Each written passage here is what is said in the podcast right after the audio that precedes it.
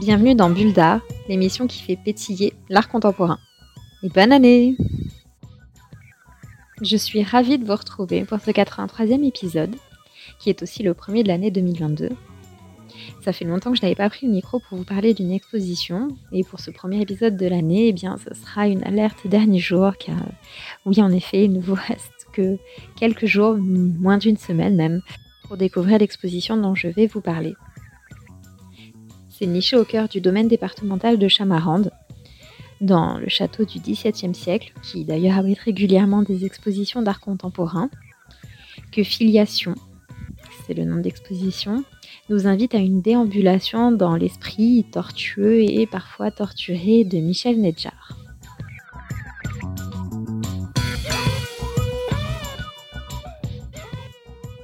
À quelques kilomètres de Paris, accessible en RER, j'ai eu la joie de découvrir à la fois un endroit dépaysant, mais surtout l'univers d'un artiste hors du commun.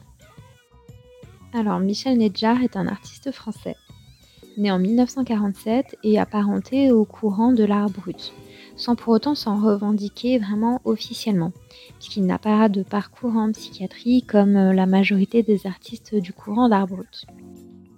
Je ne connaissais pas du tout cet artiste avant de découvrir cette exposition et je vous avoue que Filiation ne laisse pas indifférent. Cette expo filiation, comme je vous disais, c'est une plongée au cœur de l'esprit et surtout des tourments de l'artiste Michel Nedjar, et cela au travers d'un corpus de 200 œuvres. L'exposition démarre avec un ensemble de poupées, enfin ce qui, est nommé poupée, hein, parce que qu'on se le dise, ces amas euh, ne sont pas ce qu'on s'imagine euh, avec le terme poupée de prime abord. Cette série a été réalisée en 1980, entre 1980 et 2003, on pourrait dire. Cette série a pour origine en fait le souhait de Michel Nedjar, enfant, de jouer avec les poupées de sa sœur, ce qui lui était euh, interdit à l'époque.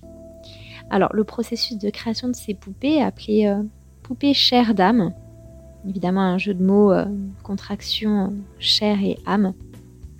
Leur processus de création est assez fascinant puisque elles sont façonnées avec des tissus usagés, puis trempées dans des bains de teinture, euh, de la terre, euh, de la boue, parfois même du sang. Et euh, elles sont quelquefois enterrées, puis exhumées pour, pour en ressortir telles, qu'elles sont, en fait, une fois, une fois leur, leur passage en terre, on va dire. C'est d'ailleurs pendant cette période de création la période la plus sombre et la plus tourmentée de l'artiste. Hein. Et d'ailleurs, une fois cette première salle visitée et la découverte de ces, euh, ces poupées chères dames, il est nécessaire d'apporter quelques précisions sur l'histoire familiale de Michel Nedja, puisque l'ensemble de son œuvre va prendre plus de sens. En fait, il est issu d'une famille juive et euh, ses grands-parents maternels ont été déportés et assassinés à Auschwitz. Donc, pendant l'enfance, euh, cette information ne, n'a pas d'impact, on va dire, sur, euh, sur Michel Nedja. Mais c'est à l'adolescence, en 1961, qu'il découvre euh, le film Nuit et brouillard d'Alain René, et c'est là qu'il va prendre conscience en fait de l'horreur de la Shoah. Il restera marqué à vie par ce film, et ça sera pour lui comme une plaie désormais à vie qui marquera profondément son œuvre à venir. La seconde salle de l'exposition donne à découvrir trois séries qui tourne autour de la disparition, de la perte des êtres chers, notamment la série Visage convoqué, qui a été faite à partir de 1993. J'aime beaucoup cette série puisque son, son processus est aussi euh, assez particulier, on va dire. Donc l'artiste commence à dessiner de manière très réaliste des portraits de personnages historiques ou amis disparus tragiquement, et cela avec des matériaux tels que la craie ou encore de la cire. Et une fois ces dessins réalisés, il va passer un fer à repasser dessus pour étirer, déformer et effacer ses visages pour n'en laisser qu'une trace, qu'une ombre, qu'une convocation, comme le nom de la série l'indique.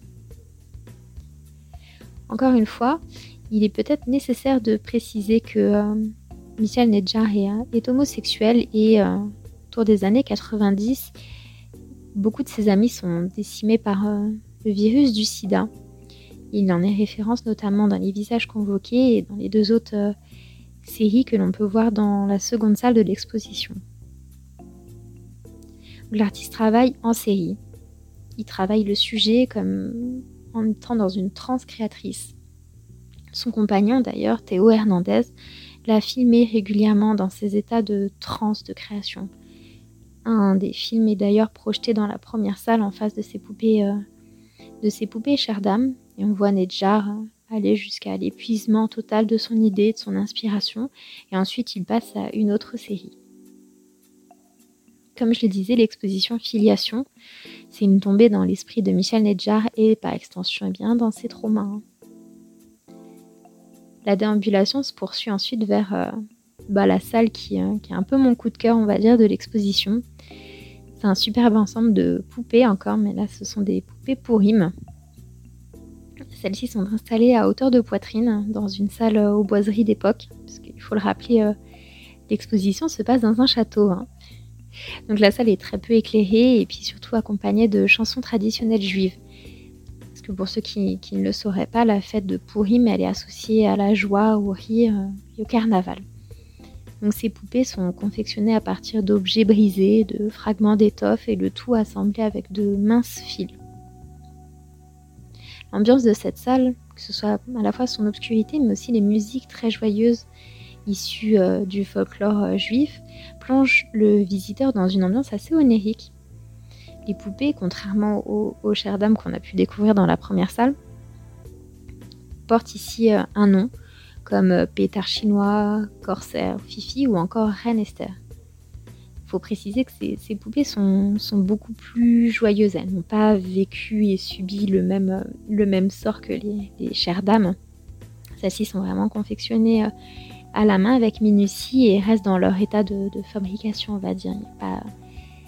elles ne sont pas enterrées, elles ne sont pas baignées dans quelconque liquide, elles sont et n'ont pas été malmenées par, euh, par l'artiste, contrairement aux poupées de la première salle.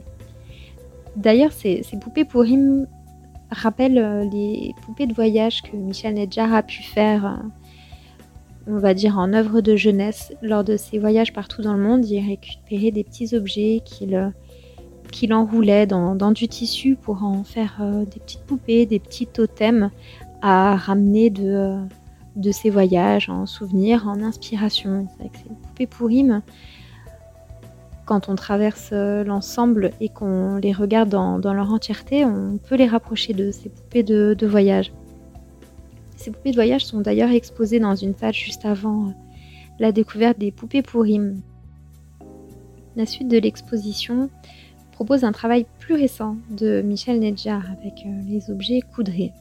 Une série qui a été faite à partir de 2020 à peu près, qui s'inscrivent dans une sorte de retour à l'enfance, mais aussi un rapport euh, plus proche avec le métier de son père qui était tailleur. Le travail de la couture avait d'ailleurs été initié avec les poupées pour him, justement. Les objets sont, avec euh, cette série, emballés de tissus cou la façon d'un patchwork des objets, ça peut être un poupon, une paire de ciseaux ou encore des albums photos qu'il nomme euh, à cette occasion des reliquaires. Et cet ensemble d'objets prend évidemment une forme euh, nouvelle, différente, avec cet enveloppement de tissu douillet aux formes arrondies. Le patchwork devient d'ailleurs le support des œuvres les plus récentes de l'artiste, notamment avec la série de coudrage qui mêle euh, des photos personnelles, des photos familiales, mais aussi des documents et évidemment du tissu. Tout ça à la façon d'un patchwork euh, album photo hein, qui euh, mélange l'ensemble des éléments qui, peuvent parler à l'artiste. La seconde partie de l'exposition, à partir en gros des poupées pour rimes, semble moins empreinte des traumatismes du passé les couleurs sont vives, les tissus sont propres, les œuvres inspirent moins de répulsion, on va dire, que, que dans les premières salles. En plus des salles, dans les couloirs du château, le visiteur pourra visionner quelques films. Donc il y aura des films de Théo Hernandez, le compagnon de Michel Nedjar, mais aussi des films de Michel Nedjar lui-même en Super 8, puisque le cinéma avait une place importante euh, pour lui euh, dans son travail. La suite de l'exposition, suite et fin on va dire, se situe dans l'orangerie du château. Elle présente un ensemble d'œuvres de la collection de La Racine. Alors qu'est-ce que La Racine? C'est en fait une association cofondée par Michel Edjar avec euh, Madeleine Lomel et Claire Teller en 1989, dont le but était de créer la plus importante collection française d'art brut. Le trio a fait don de cette collection au LAM de Villeneuve d'Ascq en 1999 pour devenir la première collection publique d'art brut en France, mais également la première intégration d'œuvres d'art brut à la collection d'un musée d'art moderne et contemporain. Cette suite donc dans l'orangerie permettra de découvrir ou redécouvrir le travail d'Alois Corbaz ou encore Jean Launay ou Mad Gill. Pour finir, un petit mot sur le superbe domaine autour du château qui accueille des œuvres monumentales d'art contemporain, telles qu'une échelle de 16 mètres de haut de Philippe Ramet, posée sur la façade du château comme oubliée par un ouvrier. Plus on s'éloigne du château, plus on se rend compte que cette échelle est beaucoup trop grande pour être euh, normal, on va dire. Ou encore un ensemble de chaises disposées autour du tronc d'un arbre, tourné vers ce tronc. Il s'agit de l'installation sommet du duo art orienté objet. Les œuvres de ce jardin de plus de 100 hectares font partie de la collection du Fonds départemental d'art contemporain de l'Essonne. Il y a mille et une choses à découvrir au domaine de Chamarande. Pour tous les goûts et tous les âges, je vous recommande chaudement de jeter un coup d'œil au programme. Je suis sûre que vous y trouverez votre bonheur. Merci d'avoir écouté ce 83e épisode de Bulle consacré à l'exposition Filiation de Michel Nedjar au domaine départemental de Chamarande. Et courez-y vite car elle se termine ce dimanche, le 9 janvier. Comme toujours, Bulldar est sur tous les réseaux sociaux, Instagram, Twitter, Facebook sur toutes les bonnes plateformes de podcast. N'hésitez pas à mettre des petites étoiles sur Apple Podcast ou nous laisser un commentaire. On adore avoir vos retours sur les épisodes. N'hésitez pas non plus à nous faire des suggestions, des recommandations, des idées d'expo qui pourraient éventuellement faire l'objet d'un prochain épisode de Bulle d'art. On se retrouve très vite pour parler d'art contemporain. À bientôt!